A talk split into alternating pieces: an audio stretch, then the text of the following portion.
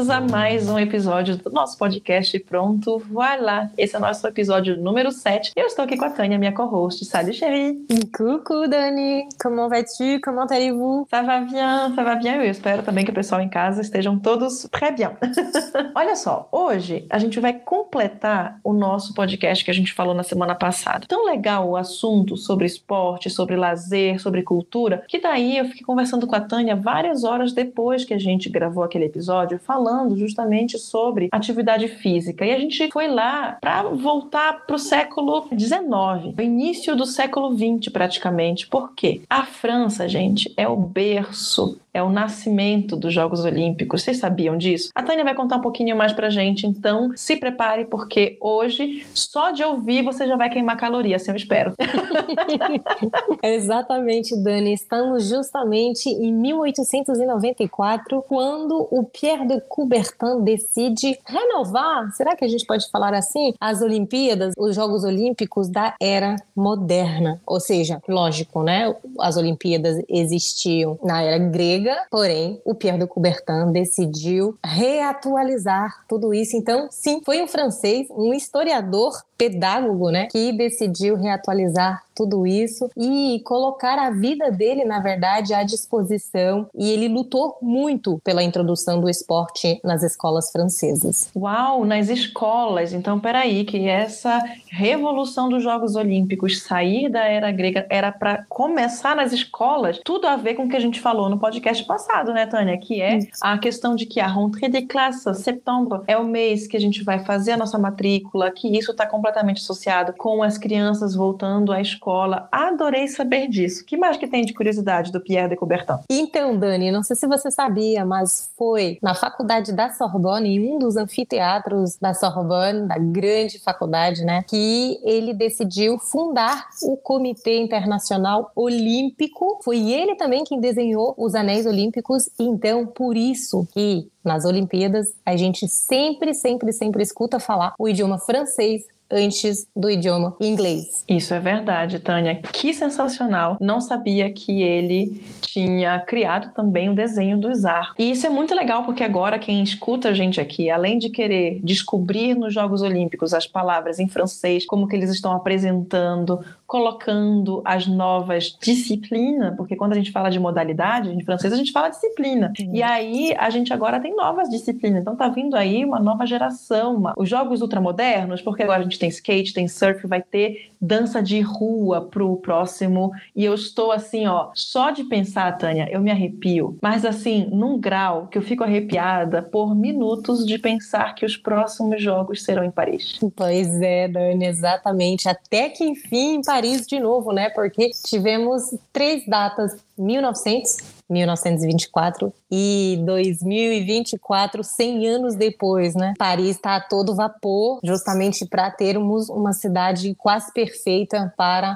acolher o nosso público para as Olimpíadas. E Tânia, eu fiquei sabendo que terão arenas abertas, serão arenas uma construção mais verde, uma construção que será reaproveitada. Não vai ter aqueles elefantes brancos, como a gente chamou na época da Copa aqui no Brasil, que é um estádio que foi construído para a Copa e depois não foi usado e ficou abandonado. Isso não vai acontecer aí, né? Exatamente, Dani. E isso é essencial realmente para poder a cidade usufruir de todas as infraestruturas, né? Então, para Paris Paris será assim é, normalmente. E não sei se você sabe, Dani, mas qual cidade do mundo que conseguiu ter lucro com as Olimpíadas? Teve? É a única, porque todas Uau. as outras não tiveram. Barcelona. Barcelona, gente. Que interessante. E que conseguiu também justamente usar novamente as infraestruturas e tudo. Foi a uhum. única. Exato, porque a gente tem estruturas que não, não são pensadas para o uso da sociedade depois. Uhum. E isso fica muito complicado. O que eu vi em Paris que eu fiquei assim, querendo já meu ingresso, é que vai ter quadra, eu não sei do que que é, tá? Agora eu não tô lembrando, acho que é quadra de vôlei de praia, na frente da Torre Eiffel, socorro. Eu não, se eu fosse a atleta, eu ia ter que me concentrar ao máximo pro jogo, porque eu ia com certeza me desconcertar com aquela beldade do meu lado. Com certeza. Dani, e essa herança que a gente terá com as Olimpíadas vai impactar diretamente os franceses. Simplesmente porque os franceses amam andar, amam correr, mas não só, né? 40% dos franceses andam todos os dias e correm também. Não sei se já viu em Paris, com certeza já notou nos parques, no Jardim do Luxemburgo, das Tuileries, são pessoas parisienses que correm o tempo inteiro, né? Sim, Mas... nossa, muito. Aqui no Brasil também a gente vê que a corrida de rua, ela cresceu bastante, assim, eu imagino o impacto que isso vai fazer aí, né? Exatamente. Mas essas infraestruturas, elas vão ser benéficas para quem? Para as pessoas que curtem ir para piscina, para as pessoas que curtem, que gostam de jogar tênis, que uhum. gostam de também andar de bike, porque temos muitas ciclovias agora em Paris. Nossa, isso está sendo realmente muito bacana. A gente pode andar de bike em qualquer lugar em Paris e tem cada vez menos carros no centro mesmo da cidade. Tânia, eu acho isso sensacional, porque me vem aqui, quais são as atividades físicas que os franceses mais gostam de fazer?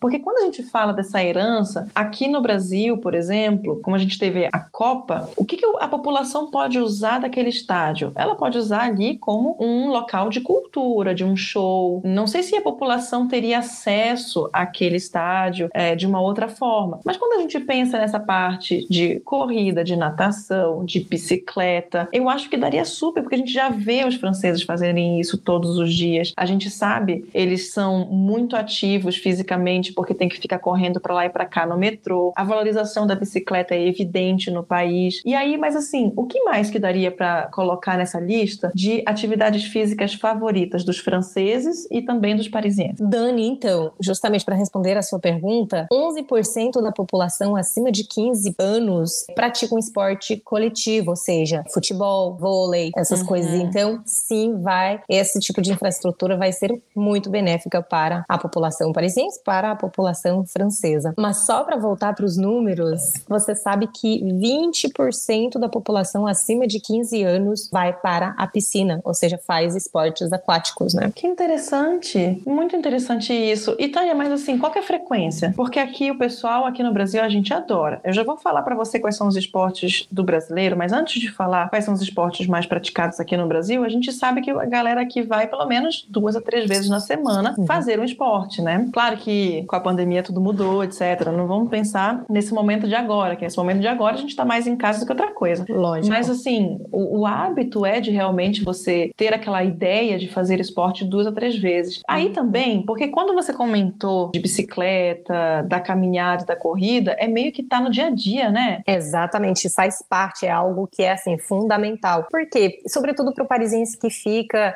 fechado dentro de um escritório, né? Ele precisa dessa liberdade. E quando ele volta para casa num apartamento que nem sempre é espaçoso, então ele precisa de qualquer jeito de poder caminhar, de poder fazer corrida de rua, é, de ir para uma piscina, etc, etc. Então, para responder a sua pergunta, 38% das pessoas acima de 15 anos praticam quatro vezes por semana uma atividade esportiva. Caramba! Quatro vezes por semana, isso é bastante. É, é. Mas isso vai contar aquela corridinha para pegar o, o ROR?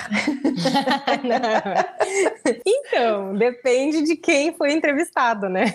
Mas não, lógico que não. Ai, que eu fico pensando aqui, porque, gente, andar de bicicleta é praticamente algo diário. É. E será que a gente conta isso como atividade física também? Pra, vocês contariam isso como atividade Você física? acredita que estava justamente me perguntando isso hoje quando eu fui buscar minha carne no açougue e que eu fui de bicicleta. E eu tava me perguntando, será que isso queima caloria? Porque, gente, se for. É, é, assim, eu acredito que as pessoas não vão ver como atividade física, porque tem uma questão de, ah, eu não tô com a roupa, é rapidinho, é 10 minutos, é 15 minutos. Mas se a gente for somar, Tânia, você sabe que a Organização Mundial da Saúde preconiza que a gente tenha pelo menos 30 minutos diários de alguma atividade física. É Exato. É muito difícil da gente separar, pelo menos aqui no Brasil, da gente separar a ideia de que atividade física pode ser um alongamento, pode ser algo que não precise trocar de roupa e suar horrores. Não é a frequência cardíaca elevada, a quantidade de suor que vai quantificar aquilo como atividade física perfeita. Dentro da atividade física vão ter vários tipos delas, né? Então a uhum. cardíaca, a de resistência, a de força. Então eu acredito que assim, essa tua ida ao Boucher de bicicleta, ela pode ser considerada uma atividade física, uma movimentação, mas é. se vai queimar a caloria necessária do coraçãozinho que a gente come no final de semana, aí são os dias. Com certeza. Mas é, eu acredito que um parisiense não contaria isso como uma atividade física, porque a gente sobe bastante escada, sobretudo quando pegamos metrô, né? Mas eu acho que realmente é fora isso. É, perfeito. Tanto que quando a gente viaja, eu sempre coloco no relógio, tento ver a quantidade de caminhadas de, de passos por dia. E o reloginho não conta as caminhadas de museu, dentro do museu, muito menos de estação de metrô. E eu lembro muito bem que quando a uma das últimas vezes que eu fui a Paris para fazer um curso, eu fiquei em Fontenay-sous-Bois, uhum. que é um pouco distante do centro. Então, Sim. todo santo dia eu pegava o RER-A. E eu ia de Fontenay-sous-Bois a Nation. E Nation eu precisava trocar do RER-A para o metrô 1, ou às vezes para o metrô 2. Uhum. Tânia, ali, acho que é uma das maiores, eu não sei assim, mas eu andava, andava, andava, andava, andava. e aí, assim, tipo, tem que correr para você conseguir chegar no horário, para poder pegar o metrô certo, e todo mundo saindo correndo. E o meu relógio, ele não contava aquilo, não sei por que se é associado ao GPS. E o GPS, mapas, Google Maps, etc., não estão dentro do museu, eles não fazem ideia daquela distância para fazer fazer o cálculo. então, no final do dia, se o meu reloginho marcava que eu tinha dado 25 mil, 35 mil passos, ou até muito mais, é, eu poderia aumentar uns 10 ou 15 mil a mais Uau. por causa da quantidade de museu, da quantidade de metrô que, que eu tinha usado no dia, e que isso aumenta muito e faz uma diferença absurda no teu dia a dia. Com certeza. Você se sente muito mais cansada. Com certeza. E também mais ativa, né? A gente se sente cansada, mas também, assim, comparado com o que a gente tem hoje, olha, eu te digo, eu sinto muita falta. Eu sinto Sim. falta, inclusive, de quando a gente trabalhava em um coworking, né? Agora a gente tem uma sala nossa, num escritório, mas antes a gente trabalhava num coworking que tinha dois lances de escada. Foram três anos nesse coworking, Tânia. Todo santo dia eu subia e descia aquelas escadas umas quatro, cinco vezes para ir ao banheiro, para receber os alunos lá embaixo. Tudo era distante, tinha que descer. Tânia, eu sempre perdi o fôlego. Eu não estava acostumada. Você imagina agora, se eu fizesse isso, o que, que ia acontecer comigo? Do jeito que a gente tá, eu sinto muita falta. Se eu tivesse que andar para pegar ônibus, assim, eu ia ficar feliz de fazer essa caminhada. Porque isso é uma coisa que aqui no Brasil a gente não faz devido à mobilidade urbana, devido à pois. É. segurança urbana. Já na França, qualquer cidade da França, seja grande ou pequena, a gente sente essa segurança de participar desse movimento urbano, caminhando, de participar da cidade a pé ou de bicicleta. E isso eu acho que faz uma diferença absurda no dia a dia, no bem-estar da pessoa. Exato. Nossa, quantas vezes eu vejo mulheres é, nas florestas, no jardim, sozinhas, até às 5 horas da tarde, no inverno, correndo pelas ruas de Paris ou até fora, né, nas florestas, nos arredores de Paris. E eu acho assim incrível. Eu não faria porque eu não me sinto assim.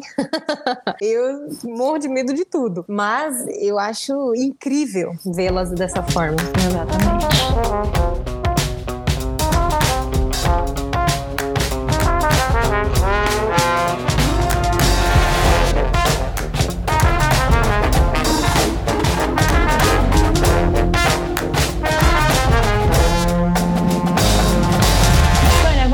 Apresentar aqui os dados do Brasil, só vai poder a gente conseguir enriquecer aqui o nosso podcast e comparar esses hábitos de França e Brasil. Uhum. Olha só, de acordo com o site do governo, quando lá em 2018 ainda estava ativo, né? Porque a partir de agora está meio difícil atualizar esses dados aqui, falta verba para essa pesquisa.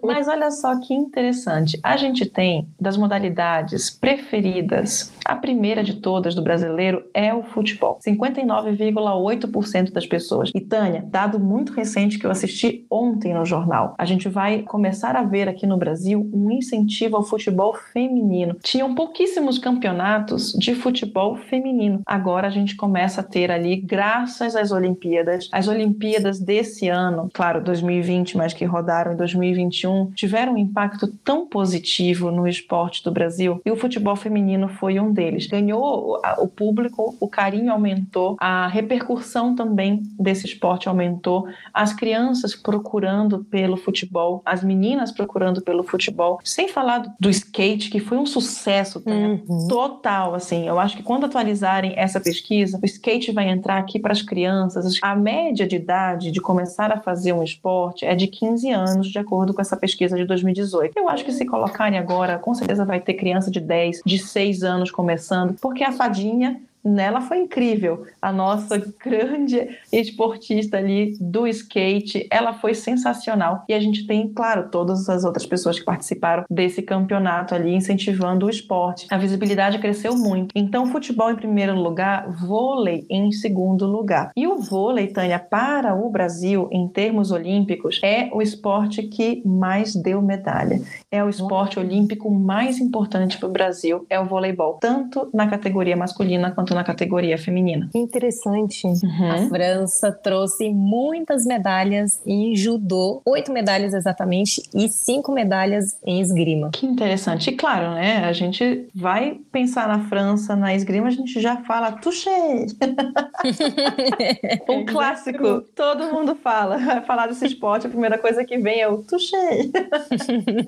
e realmente é engraçado, Dani, porque a partir do momento que as crianças vê as Olimpíadas, é, elas querem se inscrever nas atividades físicas no próximo ano, porque sempre começa em setembro, né? As inscrições. Então, teve um número de inscrições bem bacana para esgrima e para, para o judô também. Sim, com certeza. E você sabe, Tânia, que aqui no Brasil, 48% do início da prática esportiva se dá na escola e na universidade? Com certeza, né? Aqui também, igual. E isso que é muito interessante, porque a educação esportiva, ela vem desde desde pequenininho. É muito importante a gente incentivar. Exato, Dani. Se você vê aqui na França, nós temos a quarta-feira livre, né? Na minha uhum. época, a quarta-feira era só a tarde que era livre. E temos também o sábado e o domingo. Então, é, a gente tem muito tempo para praticar essas atividades físicas, justamente. E eu tinha bastante. A minha mãe, coitada, eu acho que eu dava trabalho, então ela me inscrevia em tudo que podia. Meu Deus, gastar energia dessa pequena, coloca no esporte. Exato. E olha que já tínhamos esportes nas escolas, né? Uhum. Quando a gente entra no colégio, realmente temos quatro horas de é, atividade física é, por semana. Entendi. Então vamos para o estádio mais próximo da, da escola, porque na grande maioria do, dos casos tem que fazer isso em estádios grandes. Temos a possibilidade de escolher a atividade física, pelo menos quando somos um pouquinho maior, tipo uns 15 anos, né? Temos essa possibilidade de escolher opções. Então, uhum. por exemplo, podemos escolher vôlei, rugby, que é o. Não sei se no Brasil tem. Tem bem pouco, tá crescendo agora o rugby. É, né? mas, mas eu sei que a França é alucinada pelo rugby. Exato, exato. Nossa, quando eu fazia. Você... Ai, ah, Deus, não, quando, Tânia. Quando as minhas colegas, você, você sabe que eu sou bem baixinha. Não, mas é porque nessa época era obrigada. Então, ah, tá. eu não, tinha ainda chegado aos 15 anos, a partir dos 14, 15 anos que pode escolher. Mas antes não tem essa possibilidade de escolher aqui nas escolas. Então, é, é o professor que escolhe vai que vai. As meninas de um lado, só que eu era mais baixinha, né? Então, imagina, as outras são super grandes. Nossa. Nossa. Tânia, que na hora de fazer o montinho, eu tenho certeza. Como é que a gente chama? O melê. Você fazia o melê? La melê, é horrível. Nossa. É horrível. Tânia, você colocava, você era, você era a cereja do bolo em cima da melê, porque não fazia peso, não fazia diferença. Com certeza, nossa. Par contra, para andar no meio meio das pernas das pessoas, eu acho que dava certo, hein? Lindo, né? Tô, tô, Mas... trolando, eu tô trolando você assim ao vivo. Mas se não tinha atletismo, já, já era mais minha praia, né?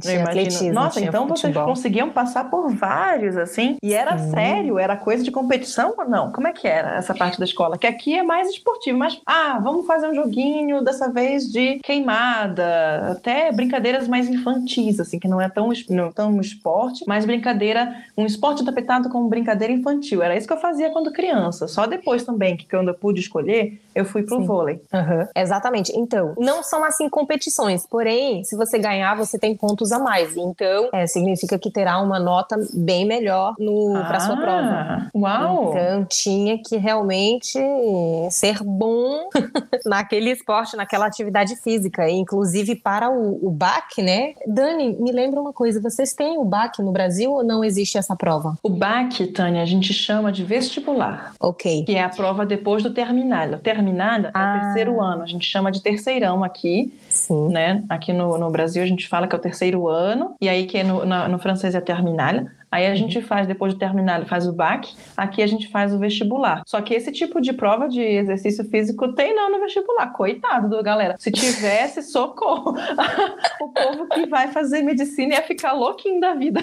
Não, Dani, eu morro de rei, porque, sabe, na, na época que eu tava no colégio e depois no liceu, né? Uhum. Sempre tinha aquelas meninas que pediam para os pais ir ver o médico para fazer atestado, para não poder ir, tudo. E eu morria de rir, porque, tipo, elas odiavam esporte, atividade física e tinha que ir. Eu já sempre gostei, mas é, enfim, verdade que não é simples. Para poder ter uma nota razoavelmente boa no fim, tem que, tem que praticar todas essas atividades. Tem também natação, enfim, pode escolher. Ah, pode escolher também ping-pong. Uau! Genial! Eu, meu Deus, eu não sei, eu não sei o que, que eu ia escolher, gente? Jesus amado, porque eu no ping-pong eu ia acertar o olho do. do é, comment je dis, a personne qui va être là pour juger, c'est pas un juge. Adversaire? Ah non, non. Non, ah, non. Le... Oui. Ah, j'ai oublié le nom là. C'est pas sais. É o. C'est pas l'arbitre. Arbitre, peut-être. Hein? Ouais. Peut-être l'arbitre. Oui, oui, c'est l'arbitre. Aí eu ia acertar o olho dele, com certeza.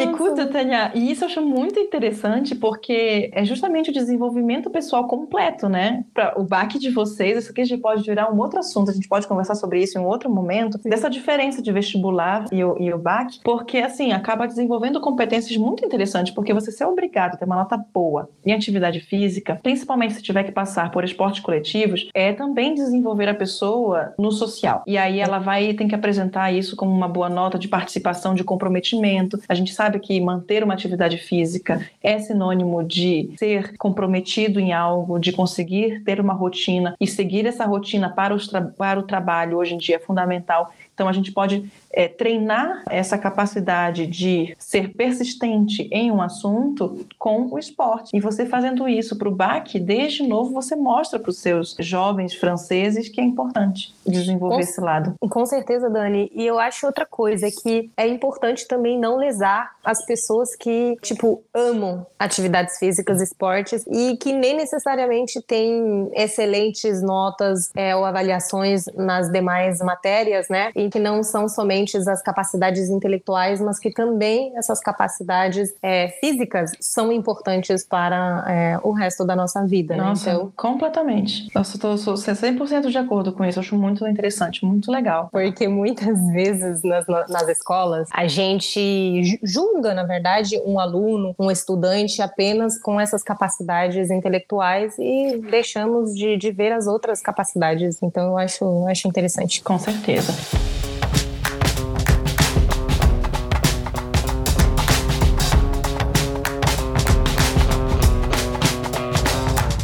Tânia, só pra gente resumir, quais são os, quais eram os teus esportes favoritos quando criança e hoje? Ah, os meus esportes favoritos. Dani, eu vou te dizer uma coisa. Quando eu era mais. Hum, eu não vou dizer mais baixinha, porque eu não cresci nada. Mas. criança, adolescente. eu queria fazer boxe, eu queria lutar boxe. Só que. Você me surpreende a cada episódio. Gente, tocar bateria, já foi no outro falar que ela tocava bateria. E agora que ela queria fazer boxe, gente, socorro. Só queria fazer coisas diferentes, enfim. Aí meu pai disse: jamais para uma mulher, não sei o que, não sei o que, vai me machucar. Aí, sabe o que, que ele fez? Me inscrever no judô. eu não sei, eu acho que o judô machuca mais. Pois é, é, eu penso o judô, já penso naquela orelha machucada, assim. Exato. E nossa, eu odiava isso. Sabe o que, que eu falei para minha mãe? Minha mãe um dia ela disse: Tânia, o que, que você quer de presente de aniversário? Eu disse: Mãe, eu quero parar judô. Olha só, oh meu Deus, tadinha. Aí ela, eles não estavam entendendo que realmente não estava gostando, porque eu não falava nada. Então, aí dessa vez, não, minha filha, a gente para sem problema nenhum. E desde criancinha, desde os meus três anos de idade, a minha mãe me inscreveu na pista de gelo, né? Em patinação uhum. no gelo. E isso, sim, eu amava. É, era apaixonada. E eu ainda sou apaixonada pela patinação no gelo. Inclusive, eu vou fazer minha inscrição ainda esse mês. Ixi, falta um dia para me inscrever. Muito bom. Então, porque eu tô sentindo muita falta, muita saudade. A, a, pista de gelo ficou fechada, né, durante a pandemia toda. E é muito engraçado porque o professor, quando a gente se despediu dele em março de 2020, ele diz: "Ah, para rir, né? Até março, até setembro de, de 2020, então, porque com certeza a gente não vai se ver". E finalmente foi um ano e meio fechado. Você imagina. Mas tô sentindo muita saudade. Então, enquanto a, a pista de gelo ficou fechada, eu ia de vez em quando para piscina quando ela estava aberta, porque de vez em quando abria, fechava, abria, fechava. É, uhum. Mas enfim, não é igual. Eu prefiro nadar no mar mesmo do que na piscina. Ah, eu também, com certeza. Adoro. E você, e você, Dani? Quais as suas atividades prediletas? Eu já conheço uma. É, e vai ser sempre essa, desde os três anos de idade. Balé. Também. Então, com três anos de idade, eu comecei a fazer, e aí eu não gostava da professora, enfim, é, alguma coisa que minha mãe sentiu que eu não estava indo bem, e aí ela me tirou do balé. Mas com cinco anos eu voltei e eu pedi para ela, mãe, quero voltar pro balé. E dos cinco, Tânia foi até os 30, não parei. Uau! Daí do balé eu fiz sapateado sapateado. É, do sapateado, eu participei de uma companhia que eu tenho no meu coração. Assim, os melhores anos que eu tive com relação à dança foi com a companhia de sapateado daqui de Curitiba. A gente foi pro Festival de Joinville, então apresentação em festival, competição. E aí eu, eu tenho muito disso do balé na minha disciplina do dia a dia, porque eu aprendi a respeitar o grupo, a dançar em grupo, a olhar para os lados e ver o que, que, eles estão fazendo, porque eu não podia é, desincronizar. Uhum. A questão de respeitar o professor, o teu maître que está ali o tempo inteiro passando as informações para você e você ter essa disciplina do balé, da dança, com certeza influenciou muito na professora e na empreendedora que eu sou hoje, assim. Uhum. Outra atividade que eu gostava muito de fazer quando criança, que também eu acabei entrando meio que pro pequeno time do colégio, que a gente competia entre colégios, tinha essa competição, sabe? Era muito bacana. A gente tinha essas competições, esses mini match ali que a gente fazia, os torneios entre colégios, e eu jogava vôlei. Então, uh, e como, ao contrário de você, eu era a maior da sala.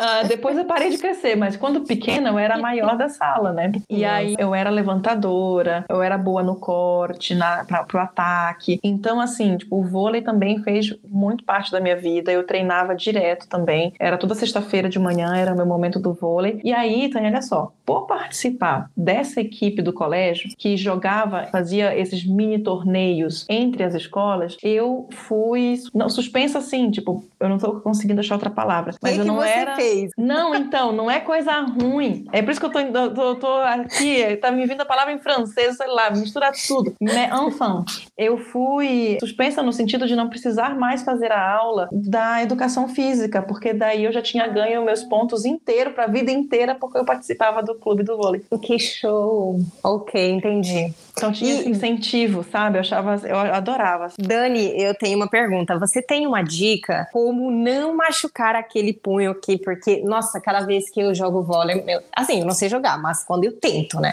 Uhum. Nossa, eu fico com aquele punho todo vermelho, sabe? Onde tem as vezes. Sei, sim, mas aquilo, Tânia, nossa, era muito uma questão de técnica de como que você recebe a bola. Tem que treinar muito. Ah, tá. Porque, okay. assim, a gente, tanto que na, quando eu comecei, eu era muito pequena, pequena que eu digo assim, 10, 11 anos, assim, sabe? Sim. E aí a gente usava uma bola diferente, que não era, que não é a bola que tem aquele material sintético que hum. é igual a que se usa em campos, né, em Jogos Olímpicos, né? Ela era uma bola, parecia uma borracha, então aquela machucava menos. Quando a gente passou a usar a bola oficial, realmente eu ficava muito vermelho. E aí é uma questão de técnica mesmo, Tânia, assim, tem que tem que saber receber a bola, não é força, é posicionar bem o braço. É se a gente estica estica, é, se a gente estica demais, é uma questão de física também, vai ter um choque maior, ela vai responder mais forte ao lançamento daquela bola, mas é tudo uma questão de técnica que hoje eu tenho certeza que eu não sei mais fazer.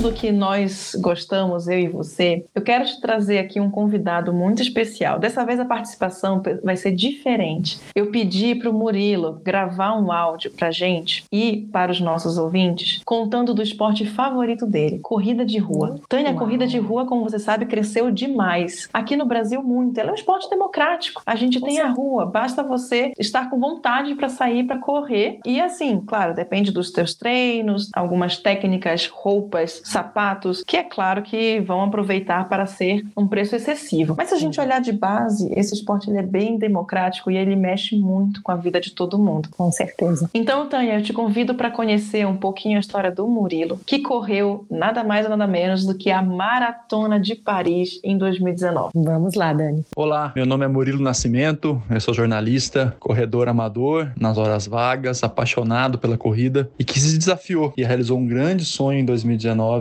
correndo a Maratona de Paris, completando os primeiros 42 quilômetros, 195 metros oficiais na Cidade Luz. Não poderia ter sido melhor. A gente conseguiu coincidir o sonho de conhecer Paris, de ser um turista em Paris e ao mesmo tempo realizando um sonho também esportivo, que é completando a maratona. Então a gente foi, eu e minha esposa, né? A gente buscou a, a, a opção e a possibilidade de também passear e também é, correr. Então a gente conseguiu conhecer, visitamos os principais pontos turísticos, fomos a um lugar espetacular pós-prova, então corremos lá no domingo, né? Um domingo gelado, com temperatura negativa, a gente largou por volta das nove da manhã, nove e meia, gente esperou ainda 45 minutos para largar, eram largadas por ondas, né? Então a gente tinha essa possibilidade de esperar que a gente, o calor aparecesse, a temperatura ficasse um pouco mais amena, mas não adiantou muita coisa. A gente deve ter largado aí com menos um grau,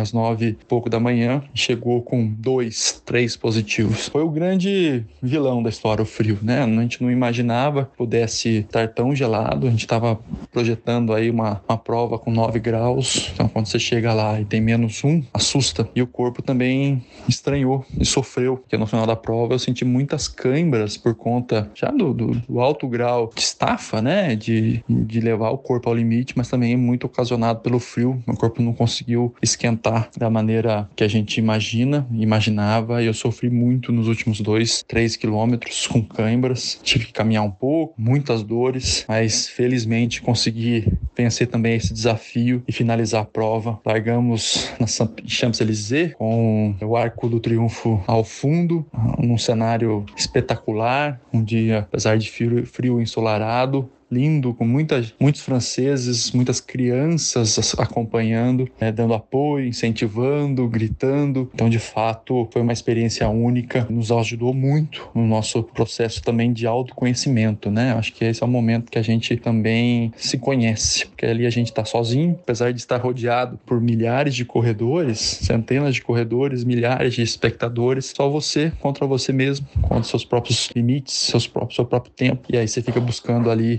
soluções e opções para que você enfrente aquilo. Então é um grande, uma grande prova de autoconhecimento, né? Você sai muito mais forte, muito mais maduro. Então eu carrego com muito orgulho a minha medalha dourada do cordão verde no dia 14 de abril de 2019. Toda vez que eu a vejo aqui em casa, eu lembro de todo o caminho que a gente percorreu para chegar até lá, as horas de treino, as horas de dedicação, como foi prazeroso também concluir e o quanto eu amadureci, quanto pessoa, quanto corredor, quanto ser humano humano, como enquanto pais, marido, filho, irmão, a gente amigo, a gente aprende a conviver com o outro depois de um desafio como esse de maneira diferente. Então foi uma experiência única, inesquecível, que de fato me marcou muito e o fato de ter sido em Paris, ouvindo tantos franceses num lugar que a gente sonhava tanto conhecer, deixou a experiência ainda mais perfeita. Acho que é um pouco disso. Foi uma preparação muito longa, deixa fazer muitas coisas, abdica de outras tantas para conquistar é, esse objetivo. Não me arrependo nem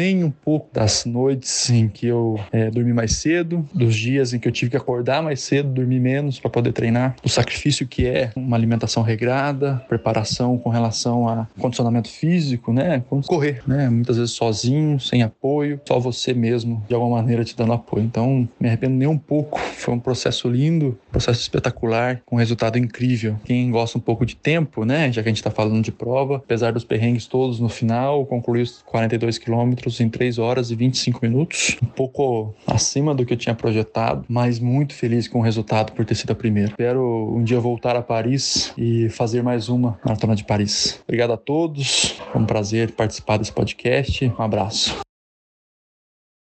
Nossa, Dani, que legal esse depoimento do Murilo. É, realmente, Paris é a minha cidade eu nunca pensei vê-la com outro olhar, porque realmente vê-la correndo dessa forma, fazendo a maratona de Paris, é realmente vivenciar Paris de outra forma. Com certeza, Tânia. E ainda mais com toda essa história de superação que ele trouxe pra gente. Eu acho que a caminhada e a corrida, elas startam essa ideia de mudança nas pessoas, né? E aí você uhum. trazer, por exemplo, a caminhada hoje, se a gente não olha para os esportes, a gente olha para a atividade física, né, que tem essas duas categorias diferentes, a caminhada, ela faz parte de 45% da população brasileira. Ela é realmente ali o que vai começar a trazer uma mudança de saúde saúde. E isso que a gente vê na história do Murilo, quem quiser saber mais, eu vou deixar aqui na descrição do nosso podcast o arroba deles, mas do Gastando Tênis, a história deles é em volta com a saúde. O quanto que isso muda e o quanto que isso traz a questão da superação. Porque andar, Tânia, 30 minutos é uma coisa. Quando você começa a pensar que você tem que correr 41 quilômetros e tantos metros, é outra coisa completamente diferente. O Robinson, Tânia, ele é semi-maratonista. E ele oh. ia virar maratonista no ano ano da pandemia, mas infelizmente daí a gente teve isso. Mas assim, eu acompanhei ele, o Lucas, o próprio o Léo, meu namorado também, a questão da, dessa preparação deles e o quanto que vencer cada quilômetro é importante. É incrível. A chegada desse tipo de prova de 20 quilômetros para cima, Tânia, é de arrepiar, porque uhum. você vê a superação de vida. É uma luta, são 21 quilômetros lutando. Você e a tua mente, né? Exato. 41 é quilômetros, é 41 correndo você e a sua mente. Mas assim, correr e ver que o Arco do Triunfo está do teu lado realmente deve ser fenomenal. Com certeza. Mas é muita força de vontade, realmente. E essa questão da corrida, Tânia, ela também passa por uma movimentação da cidade em si. Como eu te falei, ver essa galera chegando é tão legal, é muito bacana, assim, você vê a superação. Até quando a gente assiste as próprias corridas olímpicas né? A maratona olímpica, que o cara faz em duas horas, assim, meu, é impensável. Com certeza. Uma superação física, assim, incrível. E aí agora, Tânia, eu quero te trazer o depoimento da Camila. A Camila oh. trabalha com organização de provas de rua. E a gente trouxe uma perguntinha para ela. Então, Camila. Salut, Dani! Que honra poder participar deste podcast. Meu nome é Camila Bahia. Eu lidero a operação da Run Heroes no Brasil, uma startup startup francesa, uma plataforma digital de corrida virtual. Eu também gerencio a Uphill Marathon, uma prova muito sensacional que acontece na Serra do Rio do Rastro, em Santa Catarina, e agora também com uma edição inédita no Rio de Janeiro, na Serra dos Órgãos. Eu fui convidada para responder uma pergunta aqui no podcast e aproveito para responder essa pergunta. Eu estou agora caminhando no Ibira, meu lugar favorito de prática da corrida aqui em São Paulo, onde eu moro. A pergunta é como como a corrida de rua pode interferir na cultura da cidade sede? Bom, aproveito também para responder isso hoje. É um domingo, quando está acontecendo a Maratona de Berlim, a primeira grande prova major que acontece depois desse momento que a gente está vivendo aí de pandemia. E eu acho que a resposta vem muito do que a gente conseguiu já ver hoje durante a manhã de muita gente que postou e, e da própria maratona. É, a cidade inteira de Berlim mobilizada nas ruas e emocionada pela passagem dos atletas, assim. É aquela coisa que dá até uma embargada aqui na, na, na garganta. É muito maravilhoso a gente ver quando um evento consegue mobilizar uma cidade, né? As pessoas vão para as ruas bater palmas, as pessoas não se importam das avenidas principais estarem fechadas, sabe que na, na maioria das vezes os eventos ele acabam interferindo, né, na dinâmica, no dia a dia ali, da rotina dos moradores, mas a gente tem muito exemplo legal de cidades que onde os moradores eles veem isso de uma forma muito positiva. Então, Berlim, Paris, Nova York. A gente tem muita cidade no mundo, assim, é, que com esse olhar, né? Isso a gente falando em provas de rua, né? Mas também falando em provas de trail. A gente tem o Ultra Trail do Mont Blanc, que passa em três países na Europa, e onde também a gente consegue identificar o tanto que as pessoas se mobilizam e gostam de participar, né? Então, a gente vê gente na rua, a gente vê desde criança, idosos, famílias inteiras que levam cartazes. Infelizmente, isso não é uma prática muito recorrente aqui no Brasil. É, em muitas cidades, inclusive, os moradores eles se sentem incomodados pelo fato, né, da, das avenidas estarem fechadas, das ruas estarem fechadas. Eu gerenciei a Maratona do Rio em 2019 e naquele ano a gente tentou fazer um trabalho com a comunidade para fazer com que as pessoas fossem para as ruas e vissem de uma forma positiva o fato da maratona levar para o Rio de Janeiro um contingente enorme de pessoas que acabam movimentando o turismo, né? Fomentando ali a economia. E a gente sabe que algumas pessoas se incomodam, mas ainda assim, é, no Rio, a gente consegue ver em pontos principais, em Copacabana, ali mesmo é, no, no, fim do é, Leblon, no, no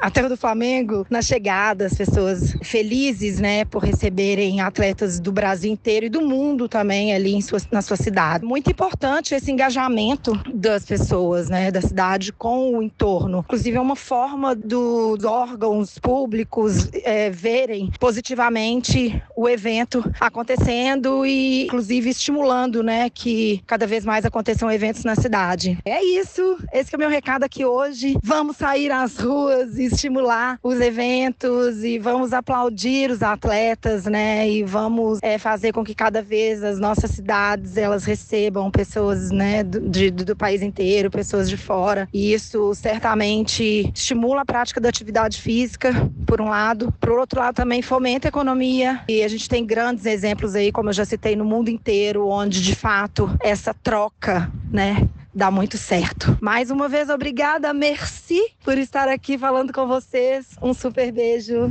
Tchau, tchau.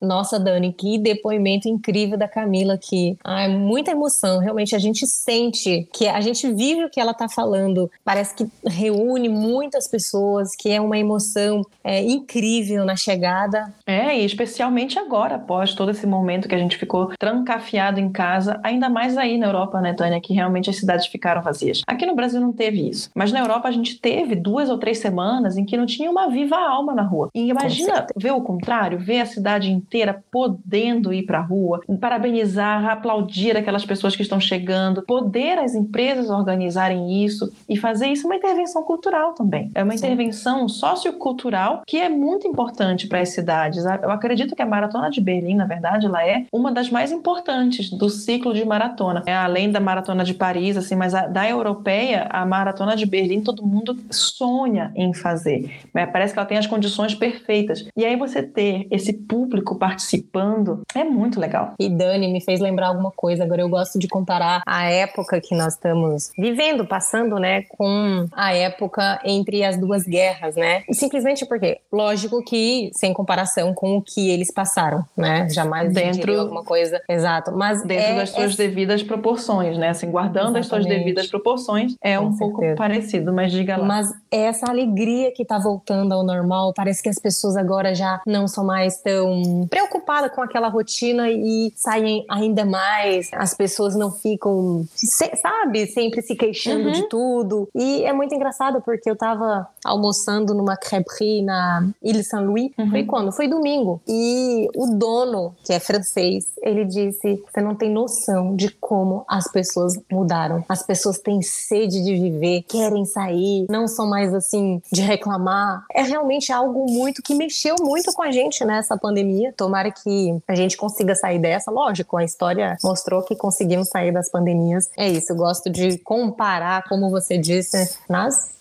Devidas, devidas proporções. Nas devidas proporções. É, Exato. Mas é isso, Tânia. E é um grande aprendizado. E assim, eu sei que às vezes parece que é repetitivo da gente falar desse momento que a gente está vivendo, mas o quanto que a gente ainda precisa burilar, precisa entender esse momento que a gente está passando. E o que eu mais gosto de frisar, que eu sempre falo em todo podcast, não interessa o continente, a dor é a mesma. Isso é verdade.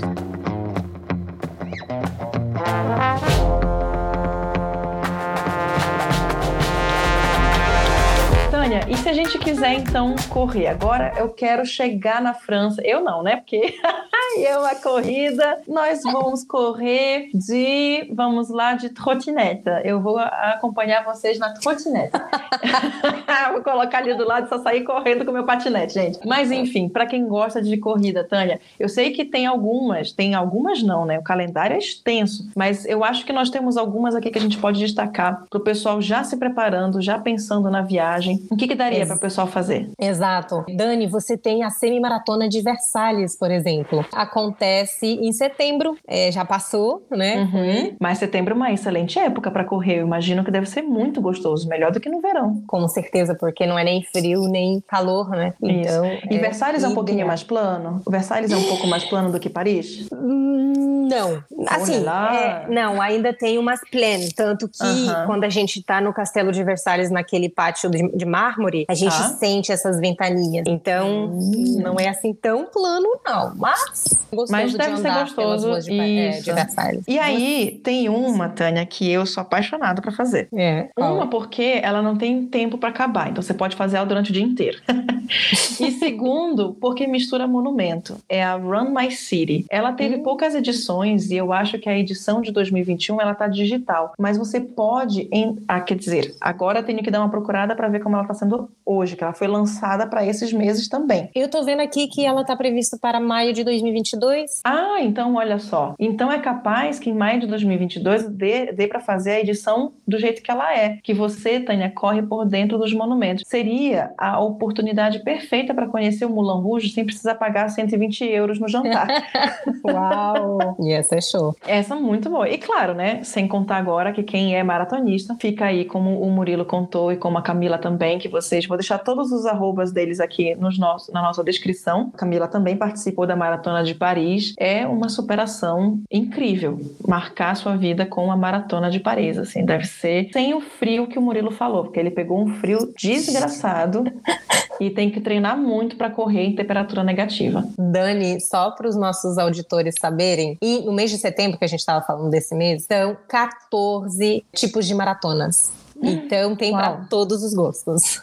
Muito bem. Inclusive tem uma super interessante para as hum. auditoras mulheres, né? Uhum. É, que era a Parisienne, que acontece geralmente no início de setembro, na primeira metade é, do mês de setembro, que é uma maratona para as mulheres. Apenas para as mulheres. Apenas para as mulheres. Sensacional. Adorei saber disso. Então, hora de sentar e de planejar a sua viagem. E são apenas 7 quilômetros de maratona, então super super válido para nós mulheres que ah, não, então... não estamos acostumadas a, a, correr todos os dias. Ah, então é corrida de rua. Aliás, Tânia, falando nisso, porque isso aqui foi uma questão de vocabulário, porque quando a gente fala maratona é sempre 41. É, Mas como verdade. que eu vou falar em francês corrida de rua, assim? Porque eu não vou falar course de rue. Se eu falo não, em, course de rue, pode ser qualquer... A gente fala em course. Une course, tout simplement. Tout simplement. E o joguinho? ah, joguinho é mais tranquilo. Ah, de faire um joguinho. É tipo, ah, vou, vou correr ali, ali pelo parque, pelo bosque de Boulogne. Vais faire ah. mon joguinho dans le bois de Boulogne. D'accord. E se for caminhada, que não chega numa corrida, é apenas um, de marche? Je vais faire ma marche ou je vais marcher. D'accord. Très bien. Anotaram o vocabulário aí, pessoal, porque eu, sempre me perguntam isso, sabia, Tânia? Ah, como é que a gente fala? Aí o pessoal vai lá e coloca curso de rue. E aí, para mim, curso de rue, eu me remeto a Mônaco, a corrida de Fórmula 1. É, realmente, curso de rue, aqui eu nunca ouvi falar esse nome. É assim, tipo, uma pessoa que costuma fazer o joguinho, justamente como você estava falando, nunca uhum. fala, je vais faire un curso de rue. Não, não, não. Hum, sei lá, curso. Ué. Dani, pronto, eu acho que temos um podcast, né? E voilà, c'est très bon.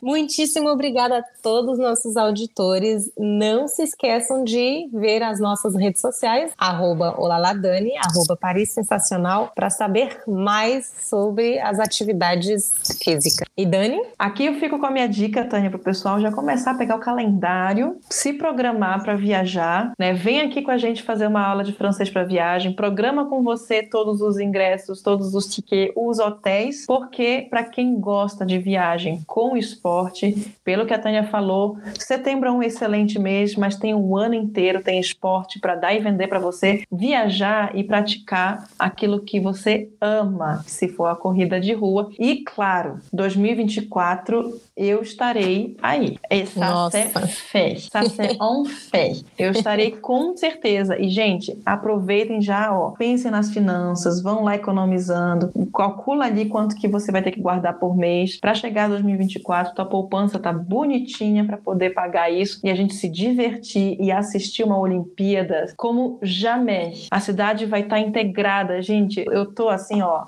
hâte. Eu não vejo a hora. Vivement les, les Jeux Olympiques à Paris. Exactement, Dani. E realmente eu super aconselho reservar com muita antecedência, porque 2024 vai ser o ano das Olimpíadas e vai ser também o ano onde todas as pessoas que não conseguiram viajar nos anos anteriores, durante a pandemia, vão querer também viajar nesse ano. Então, garantem já as vagas, os hotéis, os ingressos e os passeios com a gente, sem esquecer de aprender o français com a Dani. Tout à fait, les gens. Voilà, Tania. Donc, on se voit la semaine prochaine, je pense. Exactement. Bisous, bisous. Bisous, les gens. Salut.